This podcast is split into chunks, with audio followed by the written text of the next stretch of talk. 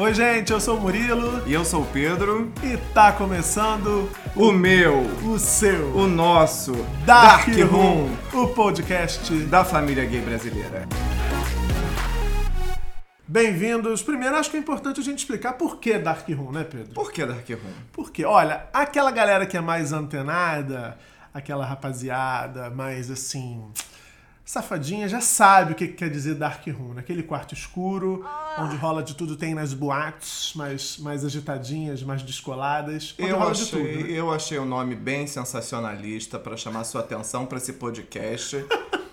Embora eu possa explicar o que seja Dark Room, Por porque favor. não necessariamente só LGBTs que ia mais vão escutar esse podcast, mas eu posso te falar, né, que os Dark Rooms, em português quartos escuros, eram características de bares e clubes gays da América do Norte nas décadas de 60 e 70. Muito culto. Muito, muito. Viadagem também é cultura. e eles eram encontrados, esses quartos escuros, em alguns bares, até que a epidemia de HIV dos anos 80 fez com que as pessoas se desestimulassem a ir para esses quartos, terem relações desprotegidas e se contaminarem. Hoje, ainda nos Estados Unidos, eh, se encontram alguns bares com dark room, e no Rio de Janeiro também, se você procurar direitinho, mas é, o intuito do nome Dark Room é o que a gente pode discutir aqui, que é muito importante. O intuito, exatamente. Primeiro é importante dizer que nesse Dark Room aqui cabe de tudo. A gente vai falar de tudo. De tudo que é relacionado ao universo, à cultura, ao comportamento LGBTQI. Então, sejam todos e todas e todes bem-vindos ao nosso Dark Room. Todos. Todos, enfim.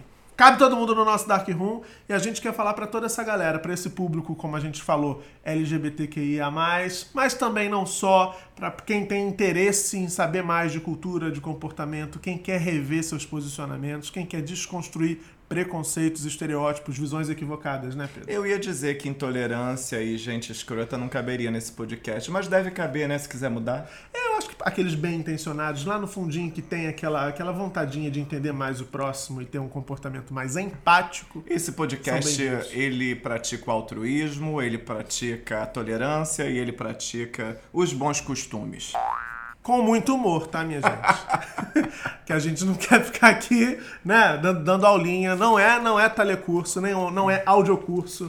É Exatamente. vibe. Para isso a gente fez um roteirinho, um roteirinho que a gente também não combinou, cada um fez o seu, até para gerar espontaneidade no seu podcast. Exatamente. O objetivo desse podcast, então, é revelar que, na verdade, vida de gay não tem nada de diferente da sua.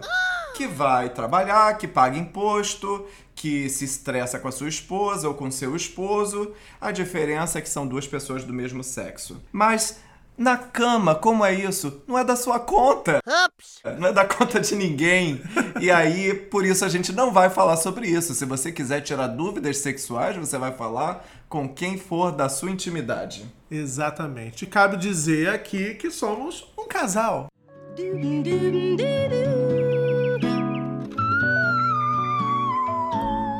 É, eu cedi. Ele, ele investiu muito em mim. Mentira, não é verdade, não. Somos, somos um casal, a gente tá fazendo dois anos de casado no começo do próximo ano. E cabe também dizer que o nosso Dark Room tem uma guardiã. Edith, nossa fiel bulldog francesa, que se você por acaso ouvir latindo durante os nossos episódios, não se assuste, ela tá apenas botando ordem nessa bagunça. Na verdade, a gente mora na casa dela, né? Às vezes eu me sinto assim. Assim, a gente que é hóspede, não tem a menor dúvida. Tadinha. Agora sim, a gente pensou numa coisa que é bacana, que é como as plataformas, as diferentes plataformas podem contribuir para a diminuição da violência contra LGBTs. E a gente acha que uma aliada fundamental é a informação, Sim, sem dúvida. né? Ah, pra- exatamente para poder desconstruir tabus, para poder levar informação, curiosidades, para poder falar um pouco da cultura, porque é importante para quem não vivencia esse universo e mesmo para quem vivencia, mas em locais diferentes, né, tem inserções sociais diferentes, poder conhecer um pouco mais e até etiqueta. Por que não, né? Regras de etiqueta, mas não é aquela, aquele papinho furado que você já viu em novela, não. Como se sentar à mesa, como se vestir, nada disso. Qual é o garfo e a faca do peixe? Não é nada disso. Isso aí, inclusive, a gente acha bem cafoninho. Não é isso que você vai encontrar aqui. A gente vai falar de etiqueta. Em que perspectiva, Pedro? Vamos lá. Você não vai, por exemplo, se você é hétero, chegar pro seu amigo, fala viado. Se ele nunca te deu essa liberdade de falar assim com ele? Embora o outro amigo gay dele chame ele de fala viado, você não tem esse espaço, né? Você vai chamar ele pelo nome, ou no máximo você vai perguntar para ele como ele gostaria de ser chamado. Pois é, aquela história de bicha pra lá, bicha pra cá. A gente, entre a gente, Pode tudo, todo mundo, desde que as relações, né, sejam constituídas dessa forma. Agora, quem tá de fora, entrando no aviãozinho agora, não vai sentar na janelinha dessa forma porque é desrespeitoso, é estereotipado, coloca o gay no lugar de inferioridade nessa relação com o hétero, né? E outra coisa que me incomoda muito é, é aquela, aquele olhar de quem não é gay para o gay sempre tentando catalogar, colocando gay na, na prateleirinha do engraçado, do amigo é. excêntrico. Ai, que engraçado vocês! Eu até tenho amigos gays. Eu até tenho amigos gays, nem tenho preconceito, me dou bem com vocês. Acho isso o ó, acho isso o erro. Enfim. É, o objetivo dessa conversa, basicamente, é a gente mostrar que a nossa vida não tem nenhuma diferença para a sua. E por isso não deve ter tratamento distinto. Afinal, fala viado, até que semana passada ainda é ofensivo, né? pois é. E é importante dizer que tudo isso tem um objetivo, tem um contexto, né? O Brasil, há alguns anos, ele, ele ostenta o título de país que mais mata pessoas LGBTQIA+, no mundo, a cada 23 horas, segundo o último levantamento do Grupo Gay da Bahia, que já deve estar até desatualizado, a é, buzina, nossa... a buzina é para você ficar alerta pro número que eu vou dar. Nosso apartamento é de frente. a cada 23 horas, uma pessoa LGBTQIA+ é assassinada no Brasil. Esse número, segundo os responsáveis pela pesquisa, né, vou repetir, o Grupo Gay da Bahia, esse número ele pode ser ainda maior porque há uma subnotificação de casos desse tipo. A polícia brasileira muitas vezes opera repetindo a lógica homo-lesbo-transfóbica, então não cataloga esses crimes, não relaciona esses crimes à questão do ódio. E a pesquisa do grupo gay é feita com base nas notícias de jornais, de sites, de internet. Então nem todos os crimes que acontecem são noticiados. Você pode imaginar por aí que o cenário, que a foto é bem pior do que isso que a gente está achando. Imagina que alguém que sofre uma LGBTQIA mais fobia e é agredido físico, moralmente, psicologicamente vá fazer alguma denúncia numa delegacia, imagina o que essa pessoa está esperando receber lá, né? Não pois deve é. ser muito acolhimento, não. Pois é, se você pensar, por exemplo, fazendo um paralelo, as mulheres que são vítimas de estupro, muitas vezes são julgadas na delegacia, são olhadas de lado, ouvem frases absurdas que culpabilizam as vítimas né, por esses crimes. Eu acho que a gente pode traçar aí uma analogia, comparar um pouquinho com a situação que, que gays, lésbicas e, e travestis e transexuais também passam quando vivenciam esse tipo de experiência horrorosa né, indo procurar o serviço de polícia. A gente trabalha para que isso mude, né? Então por isso a informação é tão importante. E aí, nesse cenário todo que a gente está apontando para vocês nessa primeira, uh, nessa open, como é que a gente pode dizer, open house do nosso open Dark Room, Dark Room. nessa nossa inauguração do Dark Room, né? A gente tem que falar de lugar de fala porque também falar desse cenário, desse contexto da vida de dois caras gays é diferente, porque onde estão esses caras gays? Quem são esses caras gays? Em que contexto social eles estão inseridos? Né? Quais são as relações que eles têm? Enfim, quem são esses caras? Quem são essas bichas na sociedade? Então a gente vai falar do nosso lugar de fala. A necessidade de se, de se deixar claro que não é fácil ser gay no Brasil, não é fácil ser gay, deve ser muito pior em muitos países, por exemplo, como Síria, Paquistão, países em guerra civil. Países que ainda penalizam com pena de morte a homofobia. Por a, exemplo, a, a, né? condição, né? Orientação sexual. Mas para a gente facilitar para a nossa comunidade aqui, vamos chamar a nossa comunidade de Rio de Janeiro, você ser um gay branco morador da Zona Sul, isso é de um privilégio, principalmente em relação à violência, Sim. violência física, moral. É um gay que se sustenta, que tem salário competitivo com os héteros e tem terceiro grau. É, eu posso dizer que essa é a exceção da exceção dentro da comunidade LGBT. É, aí como você acentuou aí, se esse gay tem a pele clara, isso fica ainda mais visível, essa, essa, esse privilégio, esse local de privilégio, porque é como se não fosse autorizado, se as outras pessoas, por mais que sejam preconceituosas, não se sentissem tão autorizadas a dizer uma gracinha, a, a, a expor, colocar seu preconceito para fora do armário. Mas ainda assim também não é simples. Então, assim, esse é o nosso lugar de fala. A gente tem a pele clara, vive na zona sul do Rio de Janeiro, tem, tem, tem formação em nível superior, né? O Pedro tem mestrado, enfim. Então, é esse local de privilégio, é desse local de privilégio que a gente está falando. Porém, embora uh, uh, cientes desse privilégio, a gente também quer jogar luz o tempo inteiro para a condição de quem não está nesse mesmo lugar que a gente. É, a gente está aqui falando sobre vulnerabilidade, a gente está falando sobre consciência de classe e a gente está falando sobre sociedade, o que é mais importante. Pois é, e sobre consciência de uma das piores pragas do Brasil, da sociedade brasileira, se não for a maior, que é o racismo. Ó, Edith está se manifestando porque ela é antirracista. E a desigualdade social, além disso, né? A desigualdade social. É porque estratifica a sociedade. Se você for pensar, as pessoas que estão na base da pirâmide social brasileira são as pessoas que têm a pele preta, as mulheres que têm a pele preta.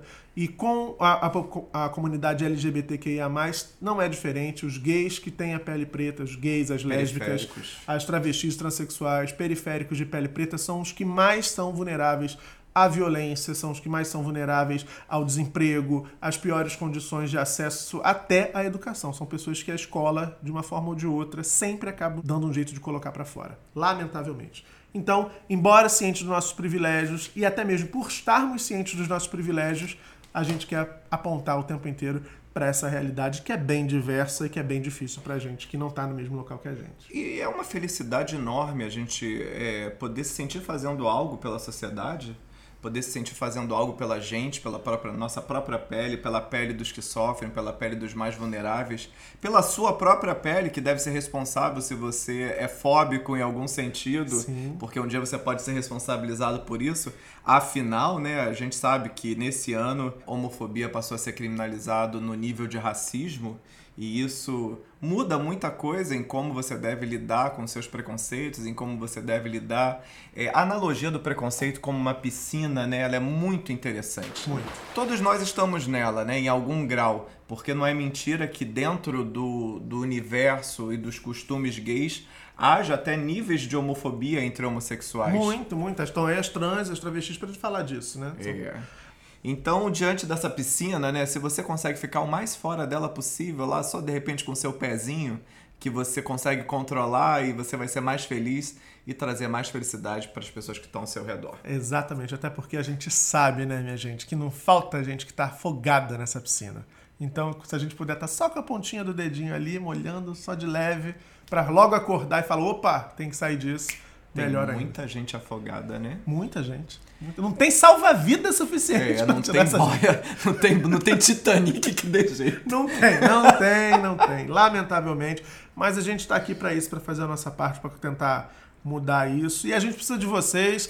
Ah, quero já dizer aqui uma coisa que é interessante, é, é, importante que vocês participem desse podcast, sugiram temas, sugiram assuntos. A gente tem um quadro especificamente que a gente vai falar mais pra frente, porque sim, temos quadros. Temos quadros. A gente tem um quadro especificamente que precisa, necessita da participação de vocês, mas já quero deixar aqui o nosso e-mail para que vocês enviem sugestões, críticas, opiniões, comentários. O e-mail é podcastdarkroom@gmail.com. Mande sua cartinha pra gente. Se você não souber escrever podcast Dark Room, a gente vai deixar na descrição desse podcast claro. para que você consiga se comunicar com a gente. É isso, é isso. Bom, vamos falar do primeiro quadro? Fale, fale, fale você. Biscoito da semana. Entre um casal é um momento bastante complicado, né? Olha, não é esse biscoito da semana, amor, calma. É pra alguém que teve uma Ih, atitude. A pessoa na estreia fica nervosa. Eu já tô tão ansioso em dar o meu biscoito. A pessoa... Isso diz muito, né, sobre a pessoa.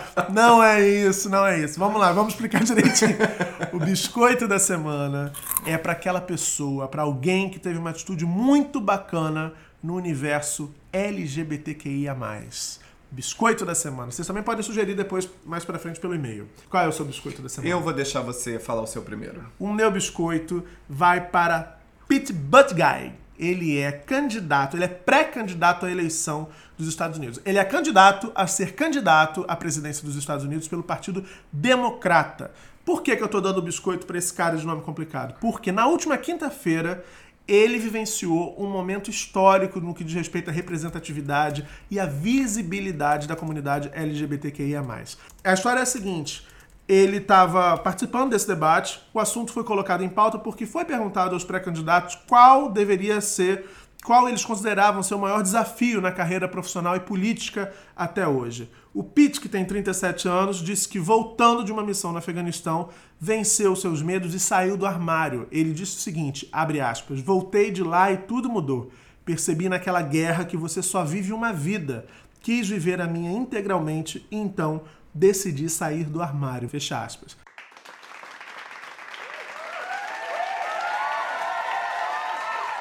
Vocês imaginem o que deve ter significado isso para a família tradicional americana. A gente fala muito da família tradicional brasileira como se os Estados Unidos fossem assim uma ilha de desenvolvimento, né, em que essas questões tivessem avançado muito mais. Mas não, tem muito preconceito por lá também, no interior dos Estados Unidos, enfim. E esse cara teve essa coragem de falar disso como o maior desafio na carreira profissional e política até hoje. Uma notícia como diriam os antigos, alvissareira a gente pensar que tem um candidato gay uh, que se coloca assim publicamente e está concorrendo à possibilidade de uma candidatura pelo Partido Democrata nas eleições norte-americanas. Então, ele merece não só um biscoito, na minha opinião, ele merece um pacote inteiro de biscoitos por essa atitude. Representatividade importa, pessoal. Sem dúvida. Na verdade, eu tava. Eh, quando a gente conversou sobre o biscoito da semana, eu fiquei na dúvida se era para ser uma pessoa LGBT ou uma atitude LGBT. Uma proativa. atitude, uma atitude. Ah, sim. Então é impossível, né? Uma semana passada da Bienal do Livro, a gente não comentar sobre Felipe Neto. Felipe Neto. Felipe Neto, que se sentiu muito agredido e que é importante que se, que se frise, né, sem ser um cara gay, com a censura do beijo no na história em quadrinho da Marvel. É, comprou mais de 14 mil títulos da Bienal, não só desse título de, de, de história em quadrinhos, mas todos é, livros possíveis de temática LGBT e distribuiu gratuitamente no dia seguinte. Isso é de um altruísmo, né? É maravilhoso. Muita gente, muita gente ficou tentando levantar dúvidas sobre a atitude do Felipe Neto. Ah, ele tá precisando aparecer aí, gente. Ele já tá rico demais. O cara que tem 34, sei lá, 33 é... milhões de inscritos é... no canal dele no YouTube. Não são seus 20 reais do livro que você compraria que faria diferença na vida dele. Por favor, independente disso, independentemente disso, essa atitude, só a visibilidade e a coragem de enfrentar uma ação tão, tão retrógrada e tão assustadora, se a gente pensar em 2019, a gente passou dois, três dias discutindo a possibilidade da censura a uma publicação na Bienal do Livro. É muito grave. Então, só essa atitude de peitar esse movimento institucionalizado, porque não foi só uma ação do Crivella. Houve a reação disso. O né? Tribunal de Justiça acabou averbando, dizendo que sim, que deveriam ser recolhidas as publicações. Então, não foi só o prefeito do Rio de Janeiro, não é só ele que pensa assim atrasadinho. Tem muita gente ocupando o espaço institucional que pensa assim também. Então a coragem do Felipe Neto de bancar isso e, e enfrentar isso tem que ser enaltecida. Merece o biscoito, sim. É, o Felipe Neto, eu acho que ele conquistou meu coração. Eu que não era fã dele e também não era fã dos vídeos dele, mas como uma pessoa que se desconstrói, né? Eu acho que esse é o melhor exemplo de desconstrução.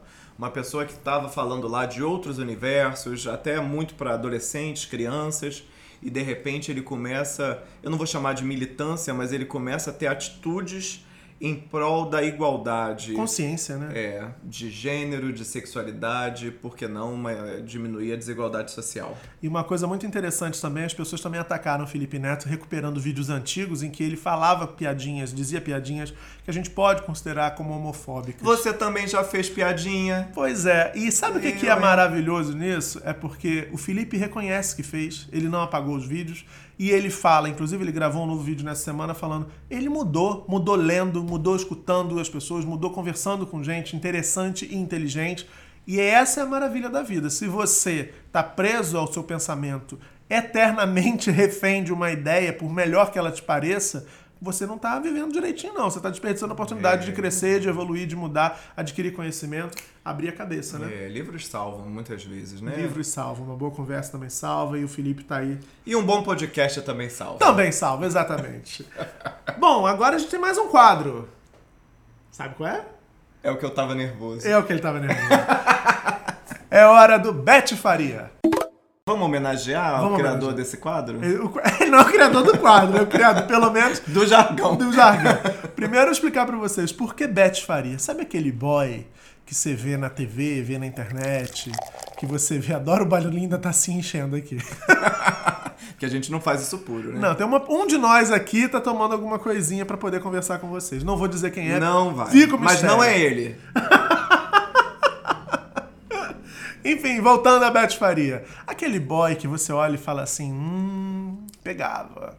Então, tem um amigo meu nosso, João Gustavo Melo, beijo, Gu, Beijo. que olha pra aquele boy e diz assim, cutuca os amigos e diz assim, hum, aquele ali, Beth Faria. Então, em homenagem ao Gustavo e a Beth Faria, estrela maravilhosa da TV, nós temos aqui o quadro Beth Faria, Beth que tá brilhando na, na, na novela das oito agora. É a Ah. novela das oito ou das nove? da no- das nove, né? É, a dona do Falar pedaço. novela das oito denuncia muito minha idade. Entrega um bocadinho. Enfim, a gente vai falar daqueles boys que Beth faria e... Por que não você? Por que não você, né? A gente só faria hipoteticamente porque a gente, né, tá comprometido, como a gente já falou nesse, nesse podcast. A gente vai falar hoje de relacionamento monogâmico, de poliamor ou Não, não, não, a tá, não tá hoje? na pauta de hoje. Tá bem.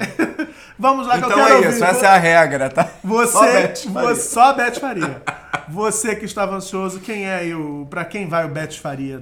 O seu Beth Faria. Eu tirei umas férias em agosto e aí eu viajei com minha mãe. Hum. E minha mãe vê a novela das sete todo dia e eu passei a ver. Armando Babaioff. Ele é ruim feito catiço. Ele tá tentando destruir a Grazi Massafera de toda forma, ele tá tentando destruir a família do Antônio Fagundes. A pessoa que viu só 10 dias da novela não sabe o nome dos personagens. Entendi. Mas sabe o nome dos atores, né? Entendi. Gravou bem o nome do... Entendi. Ah. E ele tá muito bem nessa novela. Ele vai ganhar o meu Bet Faria dessa semana. Entendi, tá certo. Armanda Babaioff. Baba, baba. Baba Baby. Olha, o meu Beth Faria, a gente é noveleira aqui em casa, eu nem vejo novela, mas vai pra Guilherme Leican, ou Leican, não sei falar o nome do ator. Você também tá vendo novela? Ele interpreta o Leandro na novela das nove. A gente não tá vendo a mesma novela, então. Não, você tá vendo, tá focado na das sete, eu tô focado na das nove. Ele interpreta o Leandro, que é um boyzinho que veio do interior. Era matador, né? Era meio boy lixo, mas enfim. Veio dos interiores e tá todo apaixonado pelo Malvino Salvador, que é, aquela, que é aquele gay babaca, né? O, o A gente já pode falar mal da novela ou não? Tá certo. É, enfim, a novela eu acho ruim, tá fazendo sucesso, tá bombando, Eu mas. quero falar mal do Agno mesmo. Do, Então, do personagem Malvino. do Malvino Salvador. Coitado de Malvino, tá sendo obrigado a fazer esse boy lixo, né? Pois é, enfim.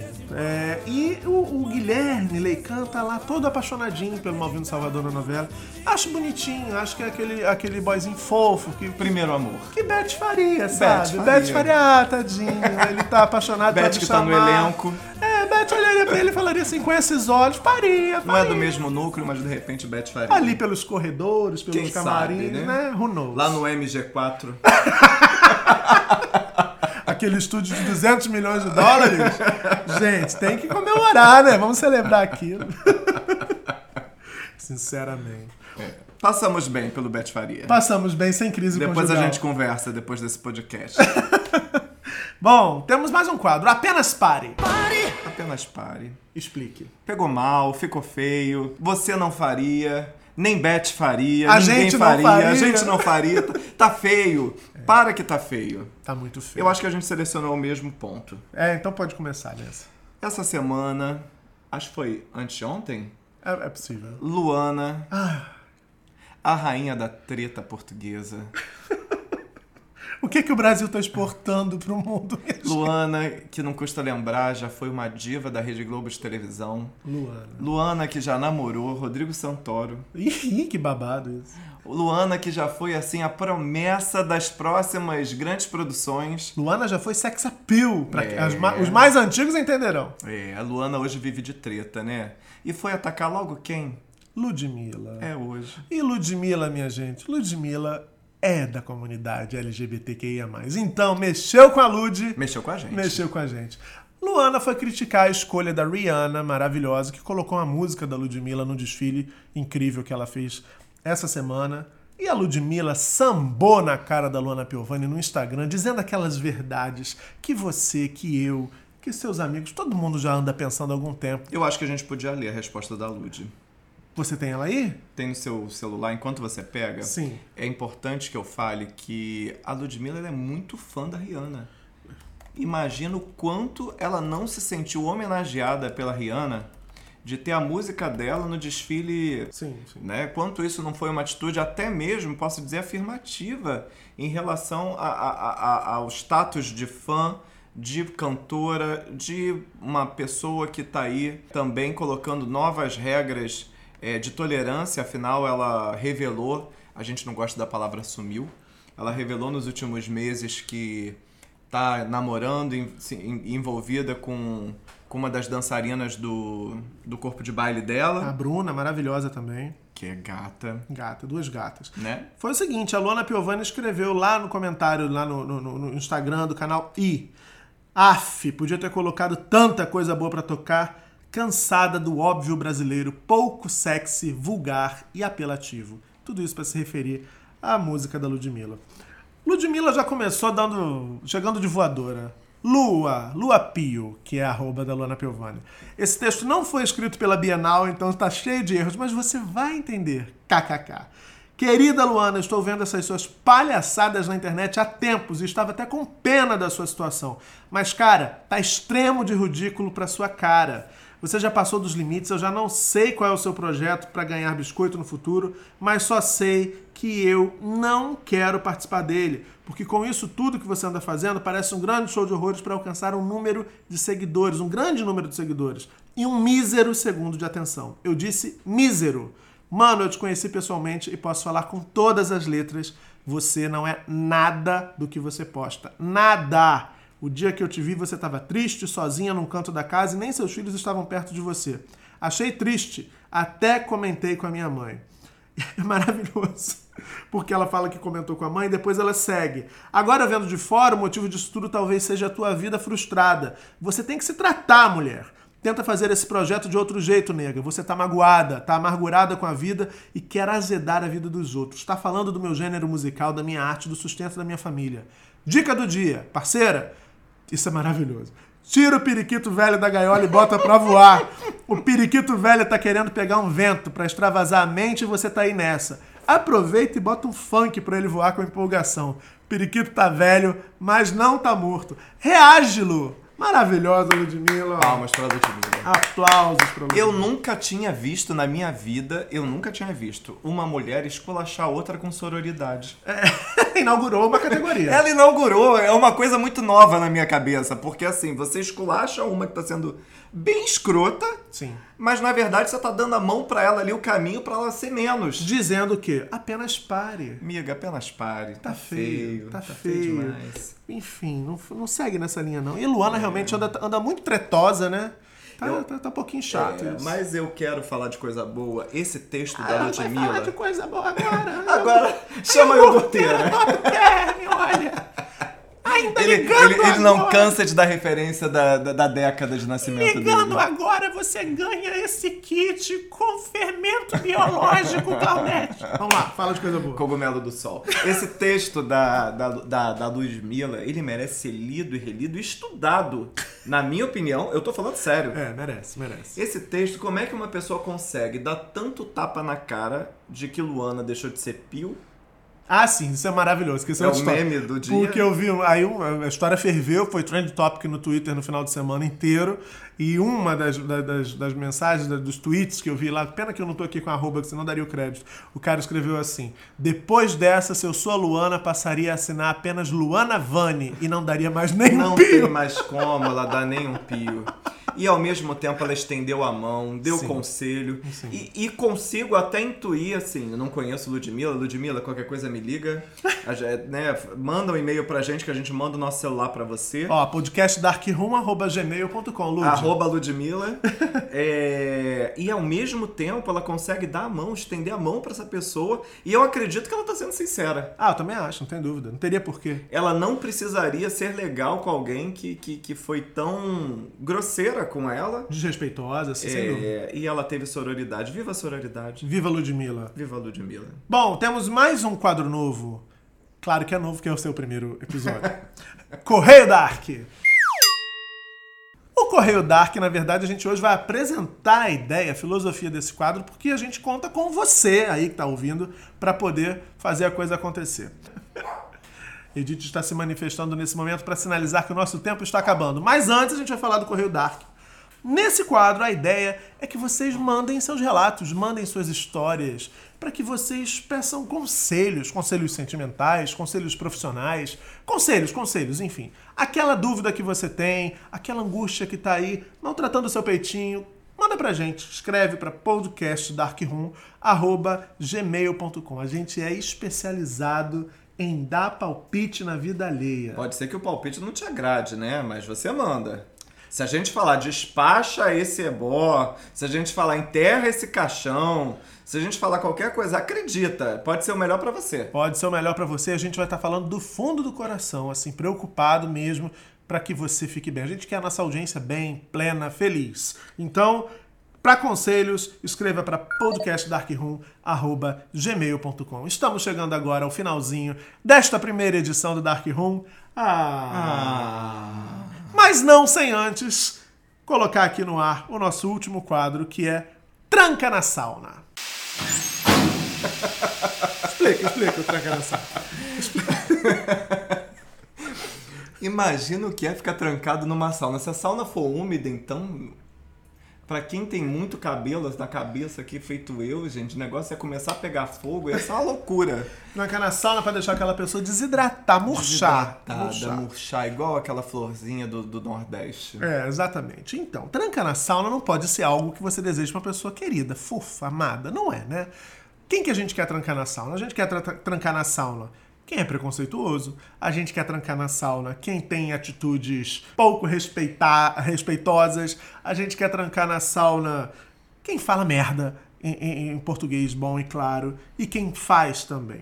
E nesta primeira E edição- legitima, né? Quem legitima, exatamente. É, legitima, não se arrepende, tá seguro disso. É. Então ela não quer dica, ela quer, quer, quer ficar trancada na sauna. E vou dizer pra vocês que pra essa primeira edição foi um desafio, porque não falta gente É, merecendo. A lista, a gente pode fazer um podcast só de tranca na sauna. Troca o Ex- nome. Exatamente, porque inclusive a sauna tem que ser meio do tamanho do Maracanã. Mas vamos lá, quem que você tranca na sauna nessa primeira edição? Eu tenho que trancar o Crivella. Ah, então vamos trancar a mesma pessoa. não, dá, não tem jeito. Casal unido, tranca unido, né? Tranca a Crivella. Crivella tá mandando muito mal, nossa. Quando mandou bem? É, quando mandou bem, é a dúvida. Crivella foi um cara que, que, que viveu a vida ganhando dinheiro cantando sem ser cantor, né, minha gente? Já começa daí. Crivella se elegeu prefeito do Rio Crivella de Janeiro. faz beber. Crivella, é, o Brasil andou brigando, né? Crivella se elegeu prefeito dizendo que ia cuidar das pessoas. Basta você, se você Ele tá, não tá cuidando muito bem da gente, não. se você tá ouvindo a gente aqui do Rio de Janeiro, basta você olhar pro lado para ver que tá acontecendo de tudo, menos cuidado com relação às pessoas que estão pelas ruas, É. que vivem no Rio de Janeiro. A cidade está suja, a cidade está cheia de buraco, o asfalto não existe, né? Ciclovia despencando toda hora, ganhou até apelido de time de futebol. Niemeyer fechada. Niemeyer fechada por conta de chuva, basta chover um bocadinho mais que o Rio de Janeiro vira um inferno. Clínica da família sem suprimento, Fechando. fechando, médico sem salário, enfim. Equipes de saúde da família reduzidas. Desmontado praticamente esse plano que é tão importante para a saúde básica e o prefeito tá preocupado em censurar beijo gay em revista em quadrinhos. Gente, É, e ele disse com todas as letras que estava protegendo as crianças do Rio de é Janeiro. uma vergonha. O que protege criança Eu é, fico meio sem palavras, sem argumentos. Eu vou falar, o que protege criança é a educação, é a escola funcionando, é a escola é, em comunidade é, de, de território conflagrado, com episódios de violência muito frequentes, garantia de que essas escolas possam funcionar, é segurança pública, é iluminação na rua, é a criança ter certeza de que vai andar pra cima e pra baixo no Cultura, ônibus. esco- esporte. Exatamente, ter acesso, que vai andar e não vai ser atingida por nenhuma bala perdida. Ah, mas segurança não é obrigação da prefeitura, mas a prefeitura tem que se coçar pra fazer alguma coisa, nem que seja pra ajudar o governo do estado na garantia desse direito ao ir e vir, que é básico pra criança. Então, proteger criança censurando revistas em quadrinho, pelo amor de Deus, ele protege criança dando bom exemplo e fazendo aquilo que ele disse que ia fazer, que é cuidar das pessoas. O que ele tá fazendo dia após dia é ensinar a criançada que quem mente nesse país se dá bem, quem mente ganha eleição, quem mente tem privilégios, quem mente propaga preconceito, e, e, enfim, é isso que ele tá fazendo. Tá fazendo tudo menos cuidar das crianças. A gente falou tanto de lugar de fala no início desse podcast, né? E o lugar de fala de prefeito, qual seria? É a pergunta que, que me fica que eu não, eu, não, eu não consigo responder, porque o lugar de fala de um prefeito, ele não pode ensinar as pessoas a odiar. ele não pode ensinar as pessoas a rasgarem livro, a rasgarem revista em quadrinho, a esconderem revista em quadrinho das pessoas. A sufocar a diversidade. A sufocar a diversidade. Essa oportunidade de um beijo entre dois personagens, porque não eram nem duas pessoas, né? Era um desenho de dois personagens se beijando, dois personagens masculinos. Essa iniciativa, ela poderia servir para muita educação dentro das famílias. E a gente não está dizendo que as famílias deveriam aceitar ou não isso. A gente está dizendo que isso é uma atribuição de cada casa. O Estado que não deveria interpelar, censurar esse tipo de manifestação cultural. Porque a revista não foi comprada aberta, a revista estava fechada. Compra quem quer, lê o filho de quem quer. Isso pode ser discutido em cada casa. Agora, não é o Estado que vai determinar qual criança, o que as crianças devem ou não ler dentro do Rio de Janeiro, passando em cima até de você, pai e mãe, que está aqui ouvindo esse podcast. Até porque quando o Crivella age dessa forma, e vale repetir que ele agiu dessa forma e depois a, a atitude dele foi reforçada pela Foi decisão é. judicial, ele está desconsiderando, quando ele fala que está defendendo a família, ele está desconsiderando que também existem famílias gays. Aqui é uma família. É, pois é. Tem, existem famílias homoafetivas. E aí? Que conceito de família ele está dizendo? A nossa Constituição, as nossas leis já dizem que esses direitos têm que ser assegurados, o casamento gay já é uma realidade, a adoção por casais do mesmo sexo é uma realidade. Então, de que, que ele está falando? De que lugar que ele está falando? É óbvio que ele está querendo usar o Estado para propagar valores que são particulares dele, da religião que ele professa, do que ele acredita, do que ele defende. Mas não rola, a gente vive numa democracia, enquanto ela estiver dando suspiros, a gente vai estar aqui para dizer que isso é um absurdo e que, portanto, como você perguntou, meu amor, que lugar é o lugar de fala do prefeito? Dos prefeitos em geral, não sei, mas neste momento, no que depender de nós, Marcelo Crivella fala trancadinho dentro da sala. A gente vai investir em democracia. É isso. E olha que nem falamos de carnaval, né, para falar de Crivella. É, não, mas tem mais. Isso dá um podcast à parte. Foi apenas o primeiro episódio. Quero muito, muito agradecer a você que nos ouviu até aqui. Falamos a beça. Acho que foi gostoso, né? Foi, foi. Então responde no e-mail podcastdarkroom.gmail.com. A gente quer saber se foi bom pra você. Escreve aqui, na semana que vem a gente tá de volta com mais assunto, com mais conversa. E você pode mandar suas sugestões todas pro nosso e-mail também. Estamos aguardando vocês. Um beijo enorme. Até semana que vem. Essa foi minha estreia em redes sociais, e ao vivo. Não, não é ao vivo, né? Não, não é. É, foi minha estreia sendo gravado assim tão espontaneamente, sem um, um papel pra eu ler. E eu tô muito satisfeito, muito feliz. E bebi duas taças de vinho. Espero que na semana que vem eu beba menos. É isso. Semana que vem a gente tá aqui esperando por vocês. Beijão, até lá. Beijo, tchau, tchau.